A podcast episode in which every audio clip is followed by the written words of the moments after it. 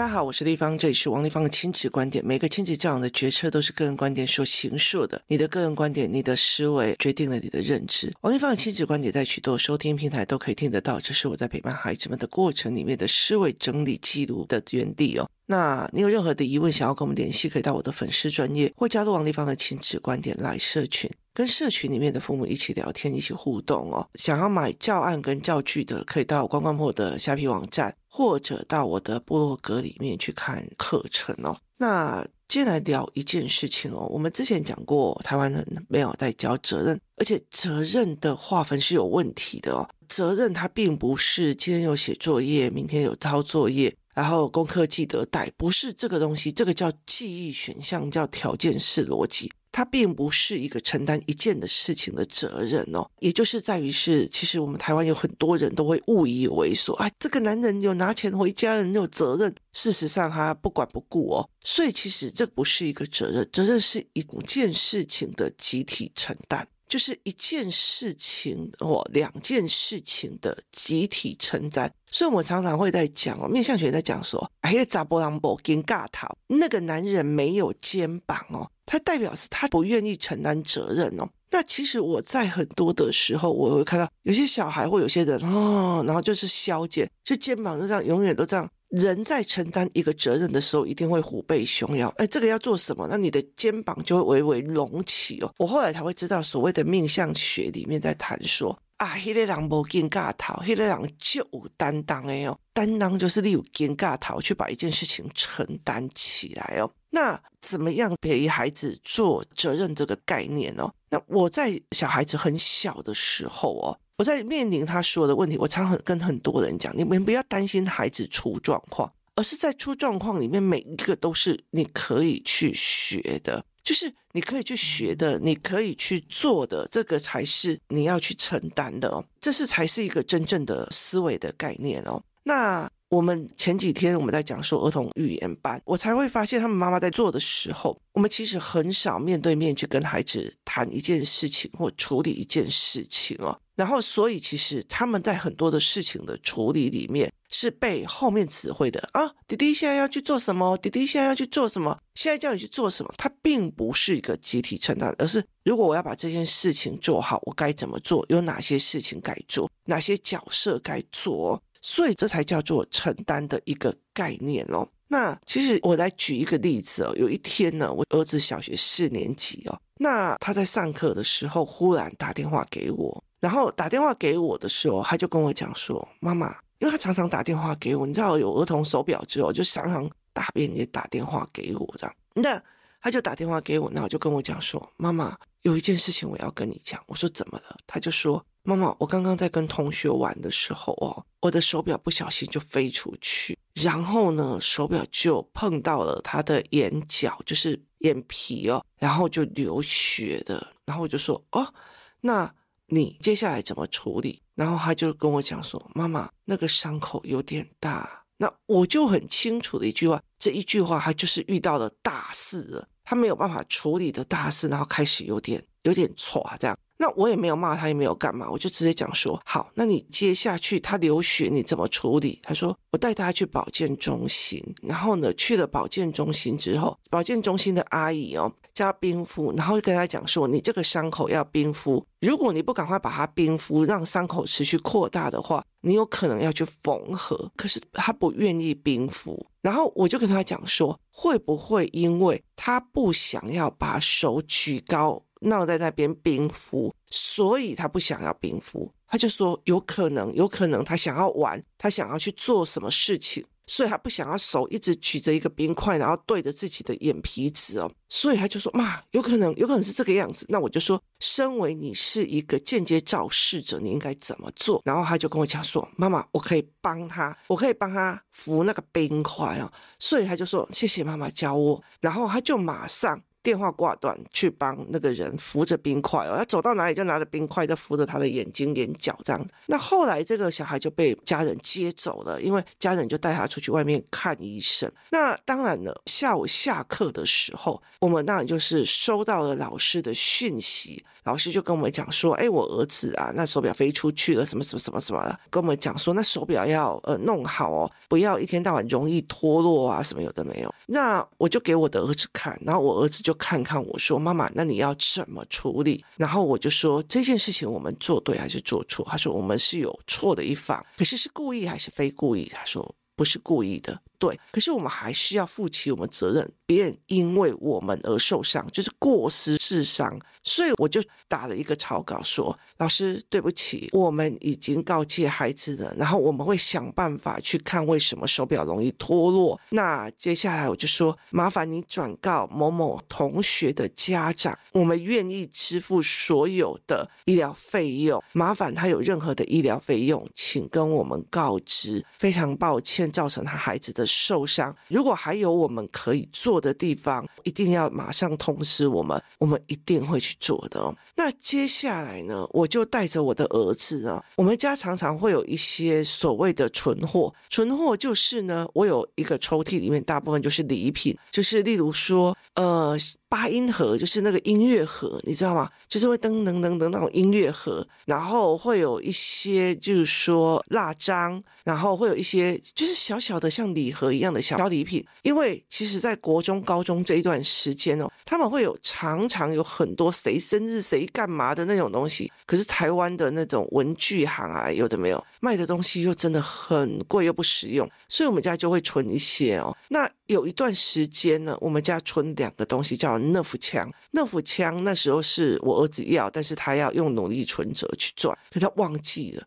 那我就拿了其中的一支乐福枪，说：“那我们把这个当赔礼、赔罪的礼。”那他就问我说：“为什么？”我就说：“我说哈，如果啊别人因为我们的不小心而受伤哦，他在去医院的时候，你可以空手去吗？”他说：“不行。”我说：“就算他不是因为我们而受伤，他只是生病，那你可以空手去看他吗？”他说：“不行。”对，我说一定要带水果啊、礼盒啊，然后去做。更何况哦，你做错事情了，你要给的叫赔礼、赔罪的礼盒。那我就说，那你要做的是赔礼。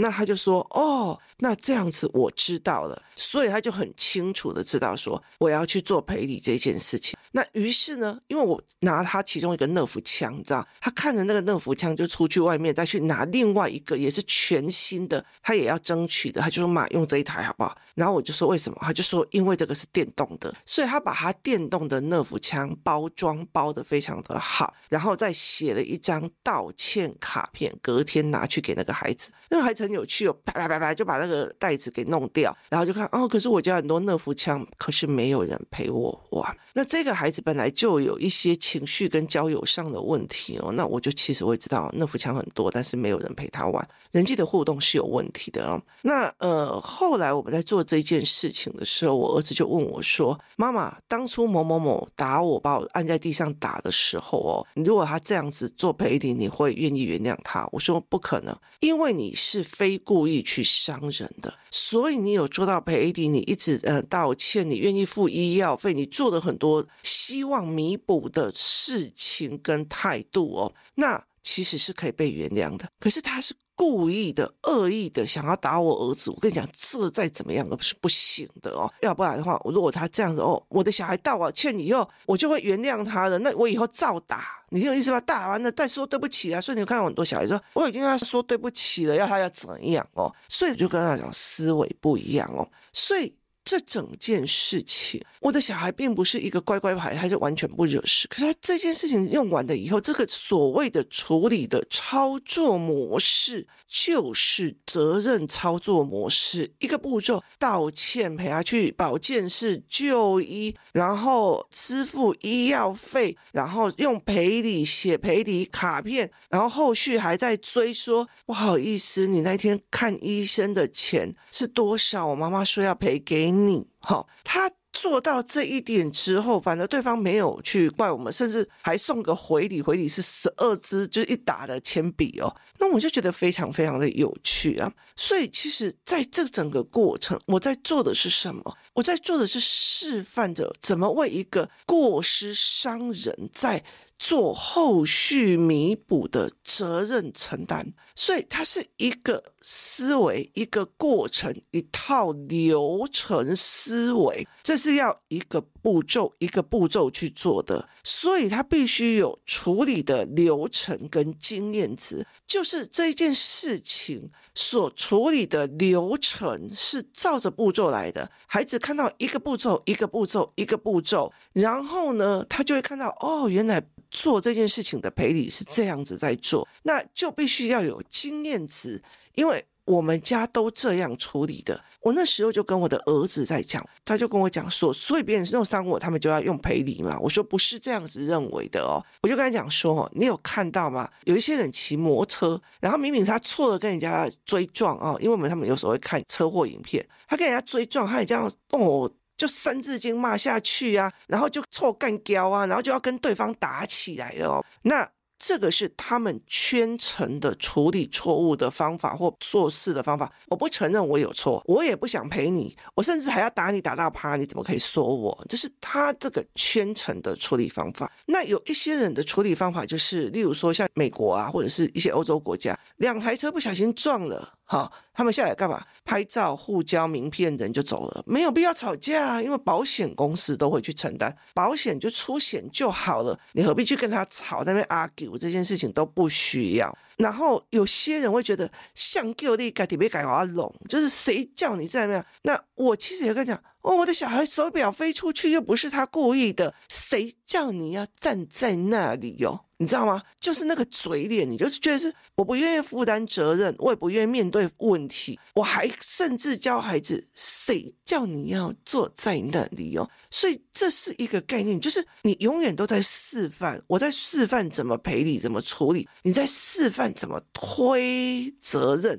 不面对还摆出一个欠扁，就是早晚有一天会让你的小孩去被人家扁的一个脸孔哦。所以这是完完全全这样，哦啊。小孩子打打闹闹难免的，你干嘛跟小孩计较？好，那你也在示范一个处理的方式。那你后面这两个处理方式，小孩有没有办法承担出责任吗？没有。那我后来就跟他讲说，哈，以前在立法院、在商业界或在企业界，我们哦会很希望的去，就是就算我不好意思撞到你，我也去展现我的诚意，我去做了很多负责任的态度哦。这是我在我自己的圈层里面，在我的人格圈层里面，在你外公的教养里面哦。我们在做企业的时候，我们今天哦加油站让人家跌倒了啊，或者是可能我们在洗加油站，或者是我们在运输的过程里面哪一块的那个水泥有点崩了，然后导致他有刷刷，然后摩托车过去摔倒了啊。我们怎么去赔礼的？我们怎么去承担他的事情的？这些东西都有，或者是说。小朋友来上班的时候，然后在所谓上班与下班的过程里面出现车祸，好，这是劳基法里面必须要负担的。好，那我们去怎么负担？劳基法怎么出现？然后包括我们去到那边的时候，我们怎么慰问？哦，像工作室里面，工作人员有一次有一个人开刀了，那我去赔，诶，是我去赔的哦。然后呢，还有就是有时候。像工作室里面有妈妈要去住院啊，要干嘛？我们会帮忙互相接送啊，或做这些事情。然后甚至员工生病啊，包个红包给他，就是这些东西其实是孩子一直在学的。我跟你讲，责任这一件事情哦，负责任这件事情是一种处事方式。处理事情的方式，你今天造成人家意外的受伤了啊！我管你的啦，随便啦，小孩计较干嘛的？这叫做你处理事情的方式不负责任。好，那你今天哦，对不起，我们负担医药费，我们负担怎样？这是处理事情的负责任，它由你处事的方式来界定你是不是负责任跟不负责任。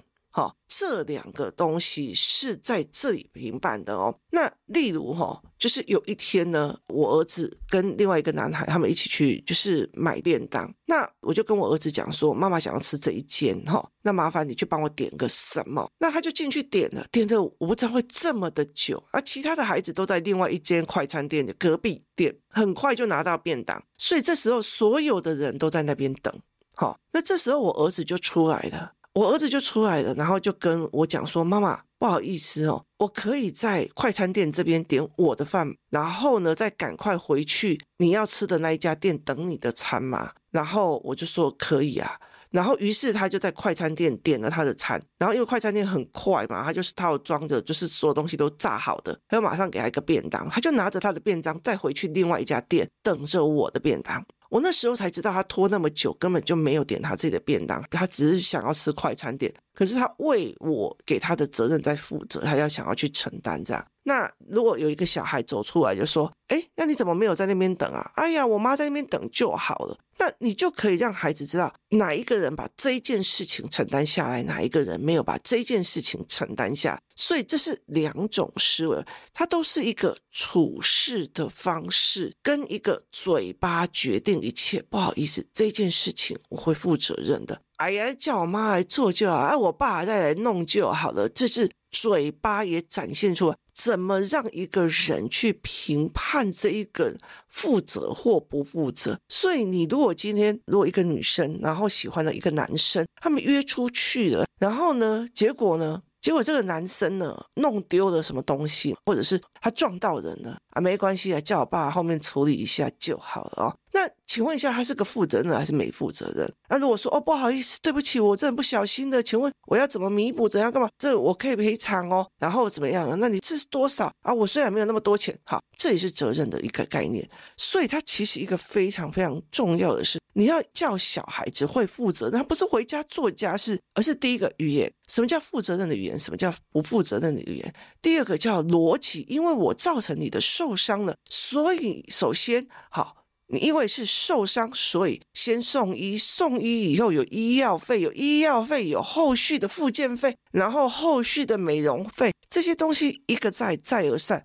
然后他必须知道这个流程，然后很知道这个后果。而且还有思考能力，然后甚至他有网状的脉络思考能力，他才可以全面负责这件事情。所以负责，例如说，我是一个公司负责人，我公司负责人，我要负责产品，我要负责业务，我要负责企业管理，我要负责包装部门，我要负责材料部门，这些东西我全盘都要知道怎么处理，怎么运作。怎么所有的东西同时运作的时候，而不打架，大家也不吵架，它是这样的一个思维逻辑，他并不是哎呀又提起邓艾德赫啊，又写作业就很负责任，他并不是这样的一个思维哦。光这一件事情，一个小孩受伤了，我的儿子导致别人受伤了，我在处理的整个思维面向，就是他在学着。处理的流程跟建立他处理的经验值，所以我其实非常非常感谢所有在我孩子还小的时候所遇到的所有事情，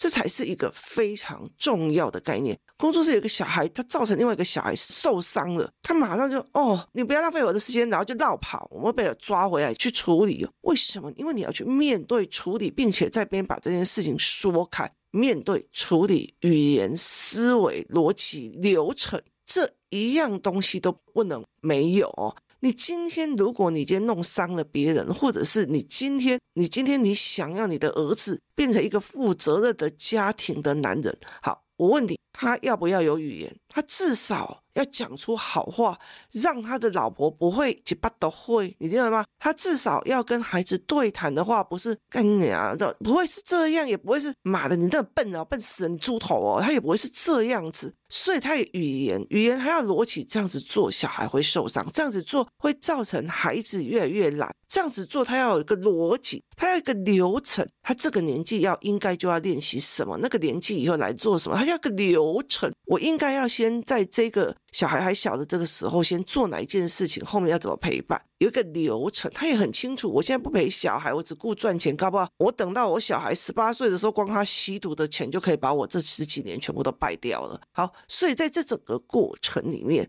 那你去怎么思考这一件事情？它是一个你想要承担整个家庭的责任，你全部都要面面这个语言、逻辑、思维、流程，而且还有家长经验值。习惯是立方体，我来做；立方体，我做；立方体，我知道。好，其实例包括说，我们去一个餐厅，然后我儿子很清楚一件事，他一坐下来就开始帮所有的弄汤匙、弄筷子，然后分配碗哦。这些事情他也不会需要人家讲，除非他有时候闪神哦，要不然你跟他讲，他就会马上去做，而且并不会觉得你在为难他、挑衅他，他还会跟你讲：“谢谢妈妈给我机会练习。”谢谢妈妈给我机会有处理这件事情，那我会让他们自己去付钱，我会让他们去做，然后我们会看他所有工作的流程。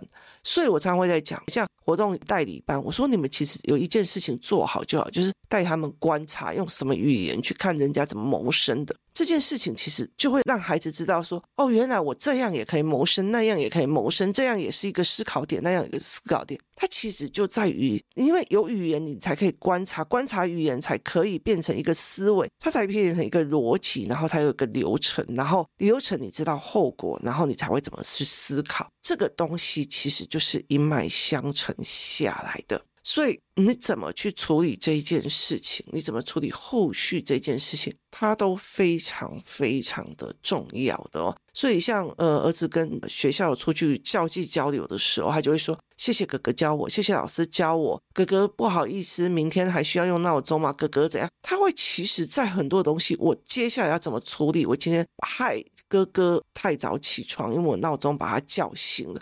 他其实知道我造成别人的困扰了，我影响到别人的语言逻辑流程跟后果的推论，他还可以去知道这件事情啊。他如果没有这些语言，那啊啊，醒来就醒来呀，怪我。好，他只会这样，那就没有了哦。所以你要讲一个孩子负责任，他很大的一个原因是在这样在做。所以其实我们例如说，好，某些专业的人，某些专业的人啊，不好意思哦，我跟你讲哦，你这个河川不能这样子弄，这样子弄会造成淤积，淤积以后会怎样怎样怎样。所以是河川的管理者，他要负责这整个的通顺，不会让他就是台风的时候造成了泛滥。那他应该所有的语言逻辑思维全部都要用，然后他负责整条，例如说什么第七河川局、第几河川体，就把他整条的那个疏通全部都揽在自己身上，而不是哎今天要疏通了哦，然后要记得哦，还有明天哦可能要招标了哦，啊招标要准备茶水怎么？